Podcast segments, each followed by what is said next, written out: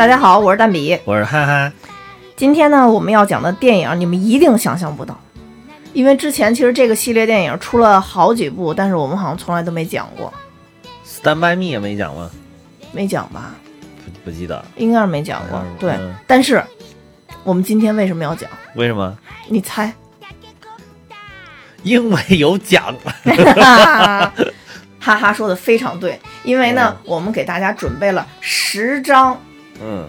哆啦 A 梦大雄的新恐龙的电影票，嗯。全国通兑券。嗯。如果大家喜欢这部电影，或者说对这部电影有期望、感兴趣，对嗯。机器猫哆啦 A 梦非常喜欢的话，那请在我们本期节目下面留言，写我要电影票，或者写其他的，只要我们觉得写得好，我们就会把电影票的通兑码给到你。嗯对，咱们先预告一下这个事儿啊，嗯。然后下来，呃，我们介绍一下剧情吧。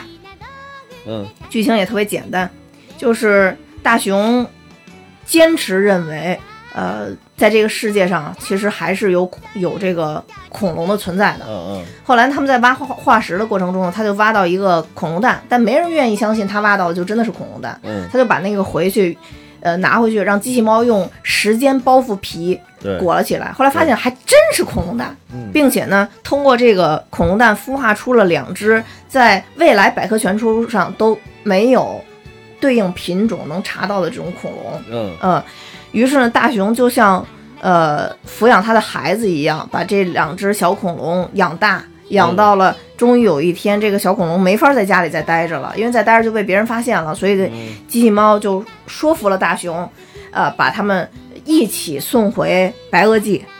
嗯啊，呃，在送回白垩纪的过程中呢，呃，这个又出现了，当然是一系列的惊心动魄的大冒险，啊，这个就是整个这个哆啦 A 梦的一个剧情吧。但大家都知道，只要是哆啦 A 梦跟野比的大长篇，都会有大冒险，都在大冒险，对对各种大冒险。是是对是是，那对对于我来讲啊，就是。嗯可能如果跟哈哈对比，我可能对这个系列没有那么的粉，我是更喜欢漫画的。说实话，你让我有感受，我好像也说不出来有什么太大的差距嗯差漫画肯别。定是最经典的。嗯嗯，但可能就是因为我小的时候那会儿最开始看漫画就看的是那会儿还叫机器猫嘛，机器猫，对，嗯，嗯，那会儿一开始一版翻译的还叫阿蒙，小叮当，嗯，还有小叮当，对嗯对，嗯呃，我应该是那个时候就是很粉机器猫，但就即使是那个时候，我也不是很喜欢看机器猫的短片动画片，嗯呃，也很少看长篇动画片，而且长篇动画片我应该这是第一次到电影院去看，哦，呃，以前好像从来都没有自己去电影院看过，对，就是很粉他的那个呃漫画书。嗯、我还记得我原来看漫画书老放到我那抽屉里边看，假装写作业的时候，但其实在看那个漫画书，还被抓着过好多次。其实这个全全国的小朋友，就还是全球的小朋友，都是用这种方法看的，是吧？对嗯对，但这里边就是我我非常喜欢这个这个动画片的原因，可能是因为呃，也不是说非常喜欢吧，就是说喜欢这个动画片最喜欢的一点，是因为这个动画片是二 D 的。嗯嗯，我其实相对于三 D 的动画片来讲，更喜欢这种特平面的动画片。嗯嗯，就有一种真的回到童年的感觉吧。嗯，就如果要说，嗯，三 D 的话，我老觉得它这里边儿那个恐龙只要不变萌，它就是三 D 的，好像。你有感觉？你不觉得它这恐龙很奇怪吗？就是它这个，它它现在的动画片做的方式就是你不不是纯三 D 的，但是里边有好多那种三 D 建模的东西，嗯就是就是它其他，我觉得我不至少是反正是我目前看过唯一一部就纯三 D，就是他那个《Stand by Me》哦，和你在一起是吧？和我在一起，就是就那一部是，嗯而且马上要上这个《Stand by Me 二》了啊是吗？啊，对，还要上二，我还以为就是二应该在前面上，那个好像也是纪念五十周年的，嗯。哦哦，对，这是纪念五十周年的一部电影。呃，对对对，所以可能哆啦 A 梦迷本身对这部电影就期望也对，是哆啦 A 梦五十周年今年是，对，然后有很多我还买了好几个好几个纪念品，什么纪念品？就是小毛巾啊、小盘子啊什么的那种啊，嗯就是很很很漂亮的那种。嗯，你你看这个电影的时候最大感受是什么呀？最大感受就是我觉得真的不错，这部就是作为一部五十周年的影片是可以的，是可以的。嗯，那你喜欢哪儿啊？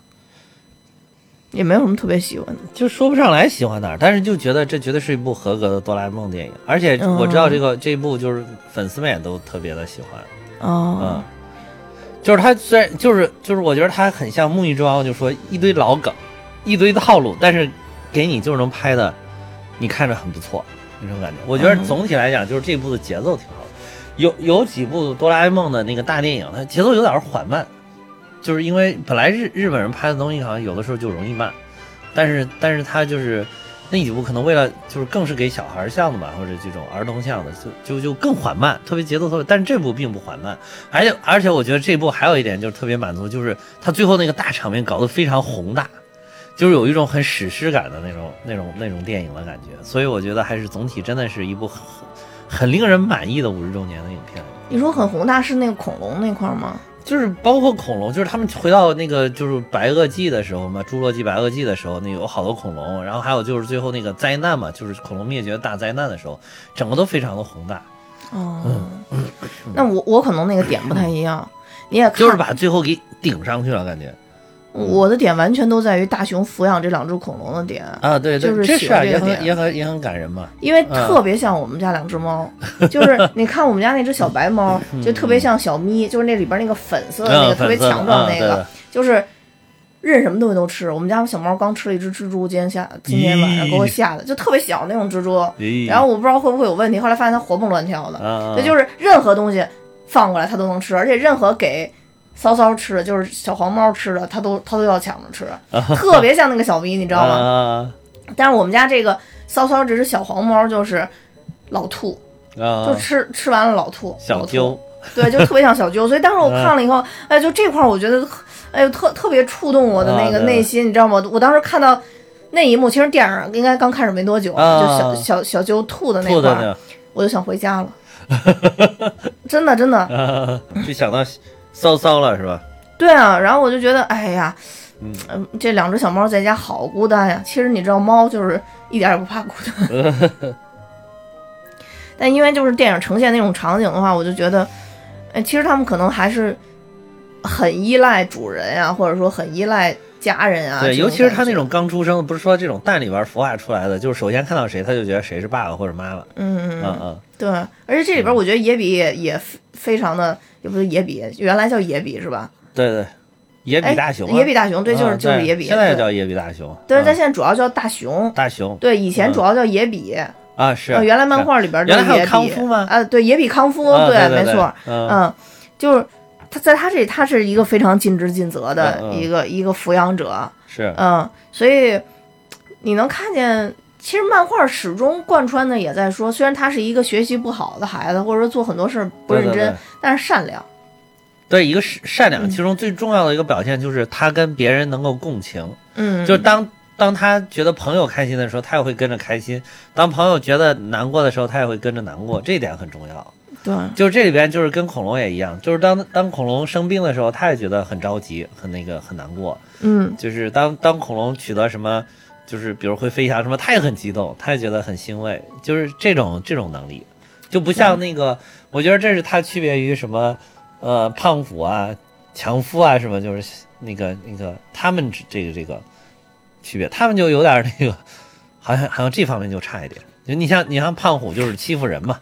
但胖虎也有好的地方，胖虎是一个非常好的哥哥，对，胖虎就是对胖虎就是那种特别大男人的那种感觉，嗯就很义气。为了撮合野比跟胖妞他对野，他对那个嗯大熊的态度也是，我欺负你可以，但是你是我兄弟，要是欺别人欺负你，我我会为挺身而出，啊对对对经常也能挺身而出，帮他那个什么，就是这种感觉，嗯。就是然后他跟他跟那个强夫，他也不是老欺负人家，呃，他其实也是强夫，就是有点像他小跟班的感觉，但是他对强夫两个人也是惺惺相惜的那种感觉，其实，嗯，嗯对，也是对强夫也是，就是只有我能打，啊，对，嗯只有我能欺负你，对对嗯对对，就是这这种感觉。他对他妹妹不是更好吗？妹妹，他他出去乱打别人，了他回回家之后，他妹妹说什么他就听什么，他就干什么。他对啊他妹妹想要什么东西弄什么。所以我记得有一集漫画，好嗯像就是撮合那个胖虎，就撮合他妹跟他嘛跟大，熊嘛，就是因为就是因为他妹妹喜欢大熊的。对，真挺可怕的，对对对我觉得对。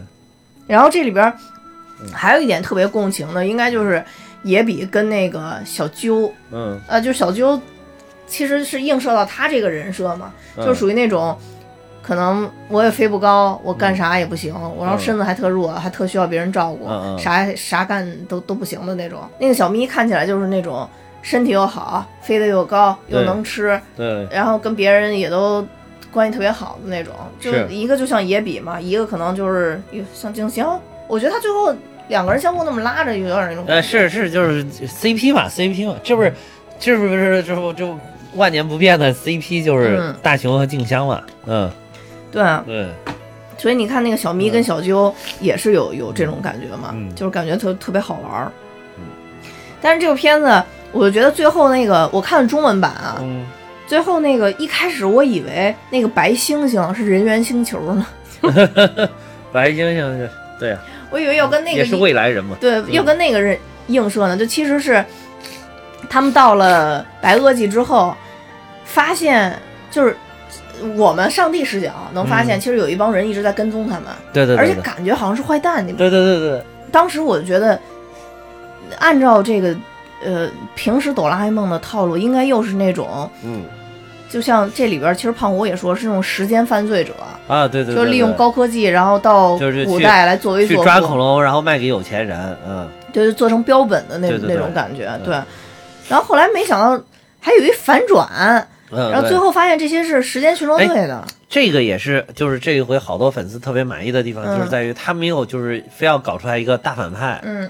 就是他其实是跟命运在对抗，并并不是在跟反派对抗。嗯，就是这个反派，这个一开始以为是反派，这个搞的那个，尤其那个镜头那个感觉，就给你塑造成很很反派的这个。嗯。就后来发现其实也是好人，就是他，就就是等于说这个没有树立一个真正的反派，嗯。然后真正的就是因为怎么去拯救这些恐龙，去躲躲避这个灭顶之灾，对，然后是是跟命运相对抗，对这个是嗯。而且包括那个小球一开始不会飞，一直到最后会飞，包括大熊就是从这个里边获得了一定的成长，都是在跟自己的命运对抗。嗯嗯，对，尤其后到后边发现，其实他们一直严密监视这几个孩子，其实就是为了怕他们出事儿，啊就为了在最后，能救他们。对对对，其实完完全全都是围绕这个。对对，而且他还有一个那个那个大猩猩，那个人变的那个大猩猩，他不是手里边还有个机器，他就经常照射人。一开始你还搞不清楚干什么，他后来说发现就是这个，如果这个人你一照射，发现这个人他那个亮了，嗯就说明这个人所做的事情是对历史有重大关键意义的，你是不能去干扰他的。但是其他那些没有量的人，就是你你简单干扰一下他没事儿，他在历史上不发挥重要作用。嗯，对，然后他们我看这那个设定挺那个也有意思的啊，挺有意思的，这个设定挺有意思结果就发现那个大雄跟小鸠两个是是对历史的发展是有重大意义的，所以就就没有去干涉他们，就一直任用他们到最后。哦对，哎里边有一句台词是谁说的？然后就说看你这张平平平平无奇的脸哆啦，A 梦说啊说什么？你居然是关键人物？哆啦 A 梦真的是。真的是好基友是最损，说什么你你这张平凡无奇的脸，居然居然是关键人物，对对对，就是就是说一看就知道是平凡无奇的脸。对，就是因为你知道，就动画片嘛，它本身就是一个很轻松的一个题材，对对对它就没有什么太多的特别大笑那种笑点是没有的。但是当时讲到这儿的时候，还是挺对对对，对对对，就是就是就是，其实也在吐槽一下自己嘛，因为就是一般这种里面都会搞一个什么 The One 嘛，就是救世主啊什么什么，这等于其实在吐槽一下自己这个剧情嘛，嗯，对。就非要熬出来一个这个东西，对，因为它就因为其实你一看都这么平凡了，你居然非要把你搞成什么救世主，对吧？嗯，对它其实是有一些就是嗯固定设置让你去引导的，比如像那男的他化成猩猩以后眼睛会闪那种凶光啊对对对然后会变成蝙蝠啊，总之他他变的都是很奇怪的东西，你知道吧。然后就会变成蝙蝠啊之类，然后包括他变成人以后会有一绺头发掉下来，你知道 对，典型让别人觉得就是坏蛋。谁知道他是一个保护恐龙的人啊？对对对吧对对？嗯，其实他讲了，他说他以前他就跟这个野比是一样的，因为也是对恐龙感兴趣，所以在这个白垩纪待了很很长很长的时间，哦然后去观察、去救护这些恐龙啊什么的。哦对，所以我觉得这个他还是在引导，算是引导观众，让观众往歪了想。我觉得啊，对对这还挺有意思的。嗯对，所以当时这个我我看到。最后反转成时间巡逻队的时候，我还挺我我觉得还挺好的，嗯倒不是说说特意有这种反转，而是当时我我当年在看漫画的时候，嗯。我就觉得这个时间巡逻队的这一帮人是当年我觉得特别牛的，特别就很牛的人，崇拜的。对对对对对对，就是因为你到最后，尤其我不知道嗯。你记不记得有一个大长篇，那是我最喜欢的一个大长篇，是他们救了一个野人的小孩儿啊啊，一个嗯。也是是有有有，那个之前也拍过电影啊有大长篇电影。对我我嗯。我我当时特喜欢那部漫画，什么比比鲁多还是比什么鲁？比鲁什么？他叫那那部叫什么《日本的诞生》嗯日本的。诞生。对对，当时我就觉得那个太牛，那是我应该是第一次看到《机器猫》里边出现这个嗯，就穿越时空犯罪的罪犯，原嗯原来就是对对，就是最后就是。等于说他们把这个就是时间巡逻队一直都找不到这，他们知道有这么个人，一直在寻找他，看他躲在哪个年代。后来嗯被这个哆啦 A 梦他们这帮人撞见了，就等于帮这个时空巡逻队把这个发现了。对，嗯，因为哆啦 A 梦其实他们穿越时空的时候也是得受到受到监控的嘛。其实等于是对对对，嗯其实时间巡逻队也知道他们穿越了。对对对，但可能他们就是也搞不出什么事儿啊，对，所以就始终都没有关注他们。对对对，嗯，当时就是我记得机器猫还跟那个那个罪犯打仗的时候，嗯然后说机器猫拿出自己那个什么什么电棍，说我这是来自多少年之后的一个什么武器，然后那个人拿出来以后，啊对对一下把机器猫打晕了。他是那个，就是他是那个做成一个特别像石器的那个，但其实上面有一个石器时代那种那种毛嘛，然后嗯上面有一个石头尖儿尖尖的石头，后面是一个木棍儿的这个，但是顶上其实有一个按键可以发出电光嘛，嗯，但是结果人家对手拿了一个就是一看做的特别华丽的。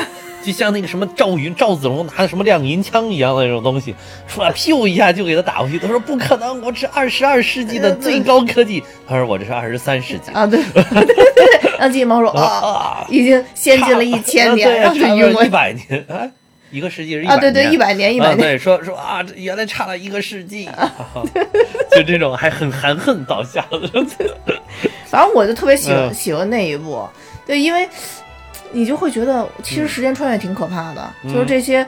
别说他这个这个有这么多先进的科技的人了，就算咱们现在穿越回去，古代人也受不了，肯定。肯定的呀，对肯定的，咱们拿点东西，拿一灯泡回去，可能都给他们吓够呛。那就成神了呀。对，就成啊，还我能发电。控制光明，对吧？对对对，拿多拿点电池。对对对对对就拿个手电筒照他们。对，但这次就是，嗯就像你说，是没有反派，是时间巡逻队，最后就让人觉得很舒服，啊，是因为就不用特意刻意的说，哎呀，这个肯定有坏蛋，最后又是打坏蛋啊，打坏。蛋，对，这回就不打坏蛋，这回就 是怎么就是陨石撞击地球了，怎么帮助，就是想多帮助，尽可能多的帮助一些恐龙活下来。对，而且他这次这蜡笔，我以前好像没没没看见过。没有这个没有，像什么竹蜻蜓、包袱皮这些都这都是很传统的嘛。对嗯还有但这个这个蜡蜡笔的这个是呃对，所以这个就是一开始他们是把那个恐龙换到楼顶上的时候，嗯就是当时那个你还以为就是随便展示了一个一个装备，但嗯其实就是也是前面铺垫的，后面都有用。包括他们给那个恐龙弄的恐龙乐园，等于说是这个他们回到侏罗纪的时候，嗯然后那个呃大雄遗失到侏罗纪的，然后因为侏罗纪跟白垩纪又过了很长时间，嗯，也有几千年的几几千万年的时对对对，间吧，然后因为那个掉在水里了。就掉到水里，可能是因为坏了，或者被什么鱼小鱼小虾弄了，然后它就嗯。慢慢慢就变大变大变大，嗯。就是因为它本来就可以扩大缩小，结果就被那个弄得特别大，嗯，变成了一个就是一个小岛一样的东西，然后。就但是顶上你乍一看，就是你觉得哇，这个岛不像是个自然岛啊，就是有很多这种人工的痕迹，是吧？然后结果后来才发现，原来果然是他们，就是是是他们制造的一个，对，其实这个铺垫了很多内容在里面铺垫很多，对包括一开始怎么建这个他这个玩的这个地方，对啊变大缩小是吗，就就就成了一个特别大的，最后能容纳这个这些这么多恐龙的一个一个小一个什么，那个叫什么什么避难岛。对，真的是嗯避难岛啊对对，因为它这里边其实埋了很多梗。第一个就是当时他们拿那个就是呃模模型照相机，嗯其实照了很多自己喜欢的东西，对对添置在这个小小岛小上。岛里边本身一开始是因为都是小的，本来都是对家里不能养这些东西，嗯所以当时哆啦 A 梦把他们弄弄成塑料灯，让他们在这个岛上玩嘛。其实对对嗯，包括什么攀登架呀、啊滑梯呀、滑梯的都有。还有他们那个草地上，就是这个最经典的一个，就是草地上那三个水泥管，啊，对，水泥管啊。还水泥啊，管啊，对，都在上边儿啊，，对。最后都变成了特别宏大的那种建筑，特别大，对，嗯。然后你就看起来觉得特别有个栖息地，意思，那对，个水泥栖息地，管就是栖息地。啊。对，然后中间它还还有梗，就是我不知道你有没有注意，就是在海边儿，嗯所有的这种就是被水掩埋过再露出来的，都有它那个水泥管上那种跟壳儿似的那个东西。当时它那个这那个画的真的很像，因为前段时间我刚去赶过海，啊，然后我一看见那个，然后我我就我就我就还说我说我说这个东西泡过水，肯定原来被水淹没过，因为那个画的太逼真了，啊就它上面有些壳儿的那个小头儿，啊黑色的。如果有家在海边儿的，肯定知道我说的是什么了，啊因为我不知道那个学名叫什么东西。一个是那个我觉得做的特好，另外一个就是当时其实野比给小咪跟小啾量身高的时候，啊其实有在那个攀登架上去留下自己的名字。啊是后。来他们就靠那个名字认定了，啊，这个就是当时这绝对就是那里，就是当时大比，而且大比不 大比，大小，啊，大比，大熊蛋比是吧？大笔，而且大熊写名字总写错，总把他那个大字儿再多点一点，变成犬熊。嗯犬熊，对，然后，然后那个胖虎跟强夫一看说，没错了，没错了，这绝对是大熊写的，又写错了，又写成犬熊，说这肯定是真迹，真迹，说这个对，然后他们发现那个名字以后，就确定、哦，这原来就果然是那个小岛。对对对，对然后其实还有一个梗，就是当时那个小岛，呃，就是最开始埋梗的时候也说过，大雄说，哎，我多希望他们不是在屋里玩儿，嗯是我希望他们能沐浴在蓝天白云底下。然后机器猫说啊没有问题啊，因为这个可以自由的变换天气。气啊，对对。对，所以最后在这块儿也起到关键性作用了。就是就是这种全世界都有灾难，但是这个岛就就它可以自动调节这个东西，对对对，你会发现所以它的生态环境还是 OK 的。这个嗯岛好像那个壳子外边就看着特恐怖，就是那个黑黑的那种黑黑的那个烟过来但是。就就这个岛有一个阳光从云层当中对，然后还有彩虹，啊对对对，所以我觉得对这个小岛的埋梗真的埋的挺好的，是就是各个方方面面好像都考虑到是的，是的，而且一开始这个岛你真的没有觉得它是那个东西，直到最后。那个，我是一直看到那个强夫在给胖虎说说，你看这是俯瞰图，你看这是这是哪里？你有有没有觉得很熟悉？我才是觉得，嗯我当时才想啊，这难道是那个他掉的那个？因为当时我看野比大雄掉东西的时候还，我还当时我说这可能是埋了一个什么梗，他说要不然他为什么这儿掉了还专门给了一掉下去的这么一个镜头嗯啊、所以但是我没有想到最后是这个岛。啊，就在那会儿还没有想到，一直到强夫说了，我才想，哦，嗯原来是岛呀。嗯对，当时这这个这个这个梗其实是确实埋的挺好的。还有最后就是你说交换恐龙那块儿，相当于是原原来那红白圈儿，然后把恐龙给交换了，对对对对对那个也是也是一个梗。对，对，嗯嗯，其实机器猫这里边儿，嗯，呃，那个叫什么做朋友巧克力。啊，啊真朋友巧克力，啊对那个我好像一直也也没之前没有，这好像是个新道具啊。嗯，对，我觉得机器猫最大的魅力就在于能不停的掏道具出来。对对对对谁家不想要个机器猫？是是是是，就是都都说嘛，就说实在是那个大熊太笨了，智商太低了。换是咱们谁谁要是有个机器猫，早都飞黄腾达了，考试字字一百分。对对对对对，没错，嗯对，就是等于说大雄是用了这些东西都不行，都考不好。嗯嗯嗯就是。所以，但小的时候，谁看完这个机器猫，都幻想自己要有个机器猫就好。因为都不我觉得这爱学习。对，我觉得这个就是机器猫这个这个漫画、这个动画最抓人的地方就是这个，就是让你始终吊着你说，哎，我要一个这个就好了，我要一个这个就好。就他不停的给你出新东西，你就小朋友就能不停的被吸引、被吸引、被吸引。嗯但其实我觉得机器猫好的两几点，就两点吧，一个就是真的让小朋友有有了希望，对，啊，对对对，然后另外一点就是说，你会发现，哎，过了好多年之后，好像上面真的有很多东西发明出来了。成真了，好多就你感觉挺真的，其实，对，就会觉得挺有意思，你就会想有一天，也许这个时间机器也会发明。对对对对，嗯，就是包括那个指路手杖，那现在导航其实就等于替代了这个功能对，包括他们那个穿的那个啊那。衣服上衣服上别了一个东西，那不就是现在小朋友手上不都戴一个手表，然后就知道你小朋友跑哪儿去了？对对对，嗯我当时第一反应就是小天才电话手表。啊，对对对对对，小天才，对对对，嗯对，然后包括他那个嗯打开那个围巾是一个地图，能互相看见对方啊，的。对，就是就是现在的就是手机的嘛，各种啊，各种什么百度、高德啊，什么嗯乱七八糟地图啊，这都有嘛。对，嗯其实好多都成真了，但在咱们那个年代就还都就很。厉害啊。对，就就就感觉这东西你想这个要是五十年前就就有这些东西，那会儿想那想象力多丰富啊，就是相当厉害啊，对，没错。嗯，相当厉害。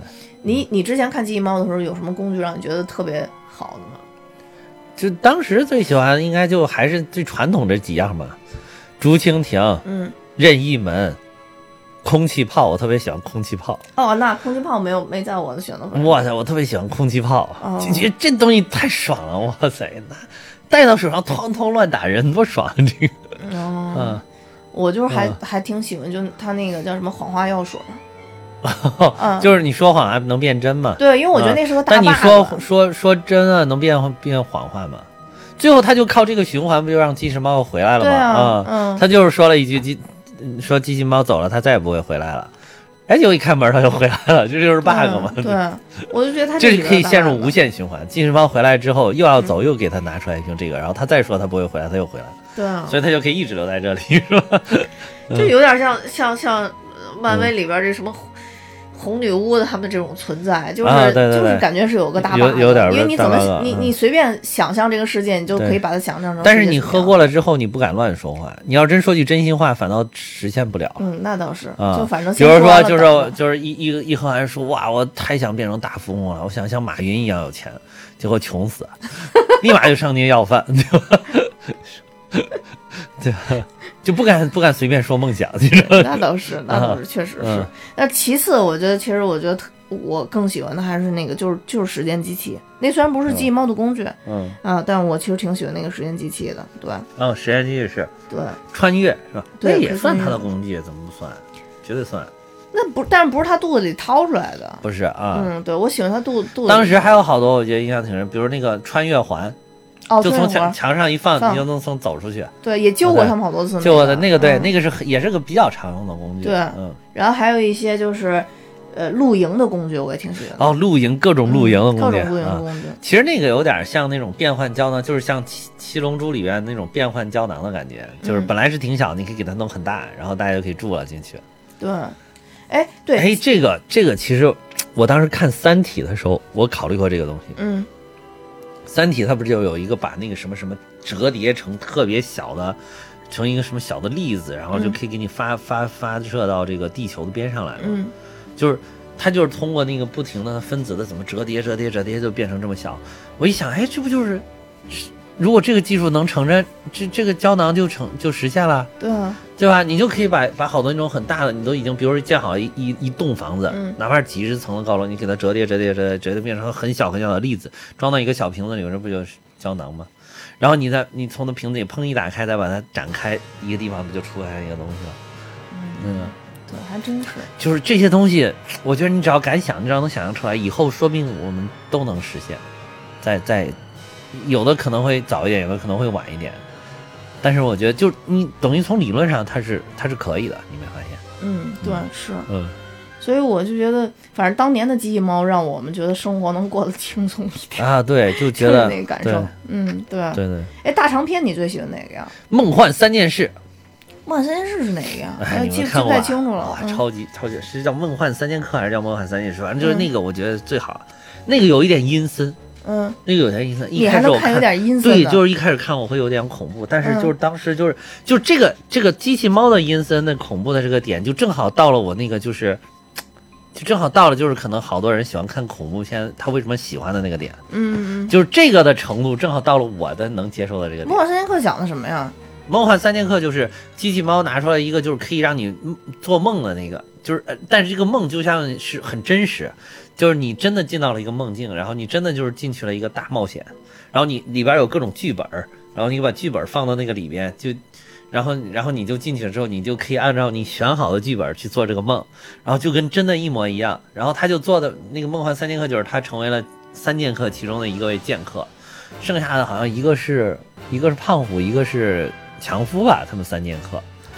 哦然后机器猫还成为了个什么啊？对，然后就是就是去后来就是也是一个打坏人的吧，一个，但是那个就是当时就是看这个我就觉得有一种史诗感，就是像哦史诗大片，就是那种中世纪骑士的感觉。嗯，然后后来还去怎么去斩杀了一个什么龙还是干什么？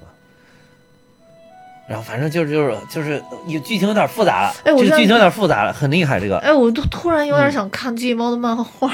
是这个这个真的很厉害，这个我真的觉得大家可以找来看看。我觉得这一部就是这一部就完全就是有点脱离开儿童向的这种感觉，就是低幼的这欣赏。你像那个大型的恐龙，大型的包括这个新恐龙什么，都明显都是有一定嗯低幼的情况的嘛。对对对但是那个就稍微有点脱离了。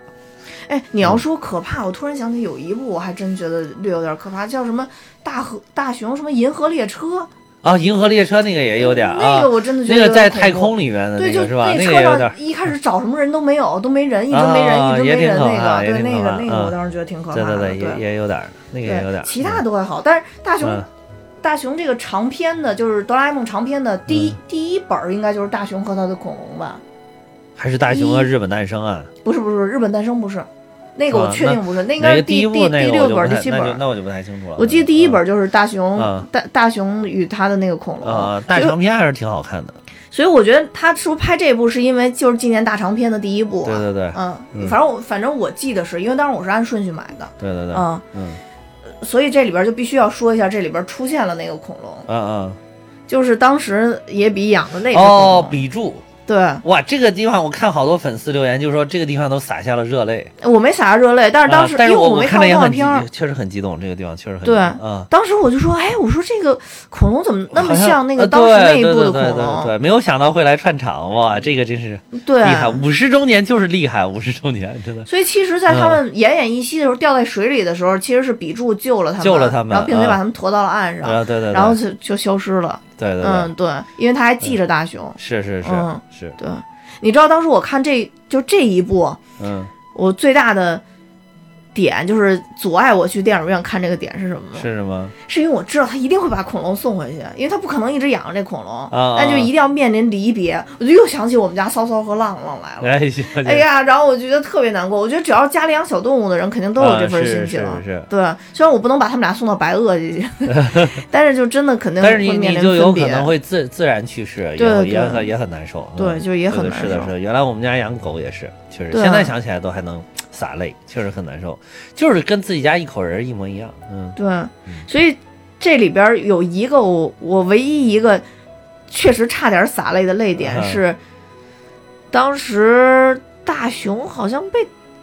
要要被抓走啊！不是被被拴上了吗？我就说他违反了规则，不是把他手脚都拴上了吗？嗯然后那个时候比柱突然过来，嗯呃，不是比柱，什么比柱？就那小鸠，不是平时挺懦弱的，突然过来站到大熊面前，就跟那个发疯了一样，就啊，要咬他们是吧？咬咬那些 时时间巡逻队的对人啊。对对对，然后我就那块儿觉得特别感动，但啊是还没来得及感动。如果他那个再拍两下小鸠，我估计我就要撒下热泪了。啊就突然出现了胖虎挡在他的面前，啊，然后我就又被拉回了现实。对对对，我就说嘛，胖虎就是这样的，就是在这种时候，胖虎总能挺身而出。对啊，他第一个啊站出来嘛。但是都很好好的时候，他就一定要欺负他，就是对啊，然后反正总之就是那段让我觉得对那个应该是我最感动的嗯，但那段还没结束。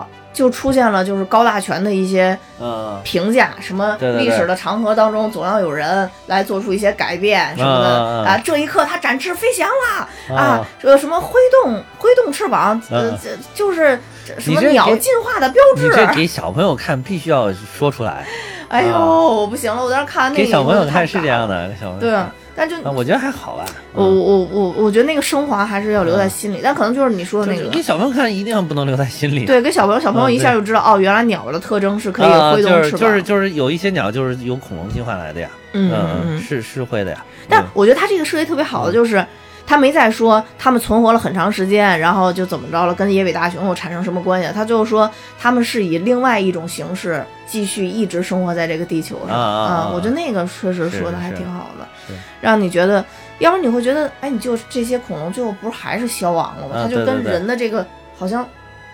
那那救完了，他们要去哪儿了呢？啊确实有这么一个思考。在他说之前，我就想了，对。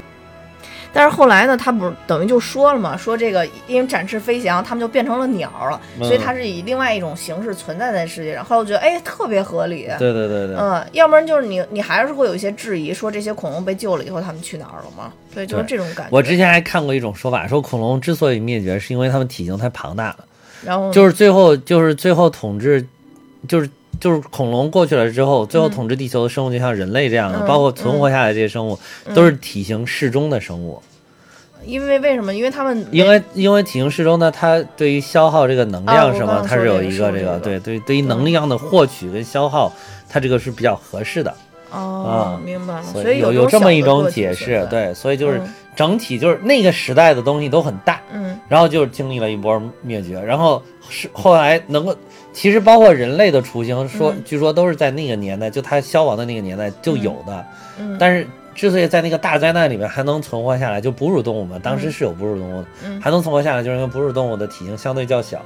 嗯。然后一个是可能是有些地方就躲避起来了，或者就是在这种极端恶劣的条件下，它还能获取一定量的食物能量，它所以它能存活下来。但是体型太大的是，在这种极端条件下就已经不能满足他的那个需求，啊，就是躲没处躲，藏没处藏，而吃也没有不够，对获取不了足够的食物啊，就天天，即便没有被这个大爆炸所影响，也会在后续的慢慢慢慢就死亡了。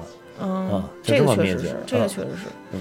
就就像就像像小强一样，生活了那么那么多年，对对对对但是他因为没有脑子，他只是体型小，咱们属于 就是体型适中，然后稍微有点地儿存点脑子，然后就活下来了。对对对，哎，我今天录音还真的是穿了一件机器猫的这个衣服啊。你你有一段时间录音经常穿机器猫，你还记得？啊是吗夏天的那个，我记啊得那个好像就是那个电影的那个衍生品。我有好呃，Stand by Me 嘛，那个那是 Stand by Me。哦，对，还有一点我觉得特别期待，就就是觉得这部电影里面还不太过瘾，就是也特别期待 Stand by Me 二的里边，就是这里面静香的戏份太少了，哦，太少了。最给人印象最深的就是要去拥抱一下大熊那一点，就说啊担心死我了。哦，对吧？除了这一点就，其他就没有了，就没有什么能给人留下很深刻印象。就明显的就是非要把小咪嗯给他，然后把小舅给大熊，就是硬炒 CP，所以嗯，从来就没有。所以就特别期待《死三麦咪二》，就是《死三麦咪二》好像就是，好像就是他们长大了之后的生活，好像说是要要拍一拍，哦，嗯，就是他们成为成人了之后的那种生活。哦，那个这静香不是嫁给他了吗？嗯但嗯但静香，反正我可能嗯。原来我作为一个小姑娘的时候，我可能不太关注小姑娘的戏份，所以好像嗯原来看，那你就是作为一个普通小姑娘的时候，有没有想成为她？没有这么文静，学习又好，长得又漂亮，没有，简直完美。你不想成为一个完美的人是吗？那也不完美啊，头发那么短，梳的小揪揪，一点儿也不好看，一点儿也没有品位，而且摘下眼镜儿来跟大雄长得一模一样。就很可爱啊。就是我当时觉得漫画里边他们俩长得其实一模一样，我还要特地把他们俩头发长得有有有点像，就大雄嗯只要把眼镜摘了，就跟静香长得一。夫妻相啊，啊，对啊，对吧？对啊，所以能在一起啊，所以只要就长得不好看，？所以这种肯定不可能跟尖嘴猴腮的强夫在一起啊，强夫在在强夫里边，在在那里边，强夫有喜欢静香吗？没有。啊，对啊，就是，嗯对啊，没有、嗯没有就没有，那玩意儿稍微还有点那个那个什么呢，就是经常还容易让这个大熊嫉妒的，不就是出木山君嘛？啊，啊、但他其实里边也没有表达说出木山君真的特别特别喜欢这个，没有没有，就是没有没有表明他们两个有感情线，对但是就是他们两个因为都是好学生嘛，门当户对，门当户对，而且就家庭条件感觉也差不多，然后学习成绩也差不多，所以两个人经常会在一起交流一些学习问题，嗯，对，有的时候会一起走啊什么的，这样这会儿大胸看起来就非常的挠心的那种感觉啊，嗯就是就是所以会不爽啊，嗯，但其实没有，就是最后还是。就是一部完美的漫画，CP 一定还是要在一起的嘛。嗯就是而且小朋友是不可能接受得了的，如果他们俩但不在一起，就是咱们可能可以接受，但是小朋友看这个绝对接受不了。啊、我也接受不了。我也 我也接受不了，就是这洗澡比如说看了太多次了，对，而且比如说比如说这个那个。大家后来不是都接受不了现在这个人教版的李雷和韩梅韩梅梅没有成为一家人吗？对吧？这这这肯定不行，这就是儿时梦想都破碎了。哎，但是吧那你要这么说的话，嗯我原来看漫画的时候还是挺喜欢出木山君的。啊嗯，对。啊，那就正常了，那说明你还基本正，常啊，我还是正常，还是正常。对我，但作为一个小姑娘，应该并没有喜欢野比大雄，我从头到啊，尾对对对，那那就正常的，嗯说明很正常。我喜欢的机器猫和出出木山，对对对对对，所以机器猫不能去帮他，帮他就无敌了。对。对，帮他他就是对啊，就是马云爸爸。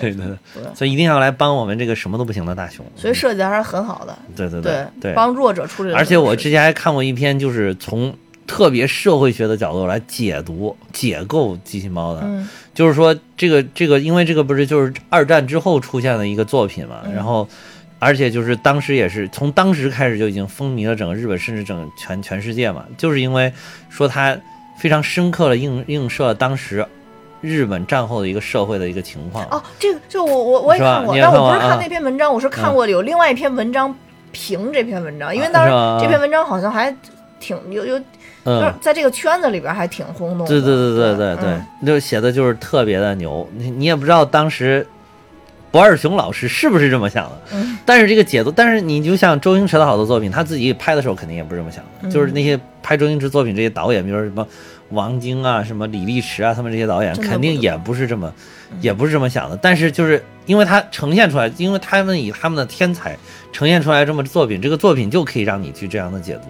嗯。就是比如说大雄对应的是哪种一个社会阶层的人，然后胖虎对应了什么，强夫对应了什么，静香包括静香他们家，包括冲山君他们，就是嗯对应的都是当时日本各个不同的阶层、不同的人群。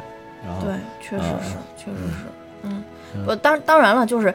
只要是在中国受过教育的小朋友都知道阅读理解这一项，那就 随便大家怎么去理解。对对对啊对对对，各有各的理解。对对啊，但这绝对是一部永恒的经典啊！对机器猫的真的是特别的热爱，主要是这个我对它的最初的热爱，就是因为它这个圆滚滚的形象。我真的突然想买一套漫画书再啊拿回来，我原来漫画书因为都被扔了。你可你可以去去买个台湾的那种正版，嗯嗯，，特别好。嗯，行，好的，我就就是有点贵行动一下，嗯，尤其是起码是大长篇，我觉得其实可以买下来真的可以买一套，它其实大长篇就十几部吧，不到二十部，嗯对对对嗯，就是挺好的。嗯其实还都挺精彩。嗯嗯，那好吧，那今天差不多就到这儿。嗯好，嗯。那我最后要跟大家说一下啊，一定要在节目下面留言、嗯。啊，我们还是会选择十位我们在留言的听友，然后抽出来之后，我们会把这个电影的兑换码私信发给你、嗯。啊，大家就等着结果吧，尽快留言啊。嗯嗯，呃，我们现在也有自己的听友群了，大家也可以加，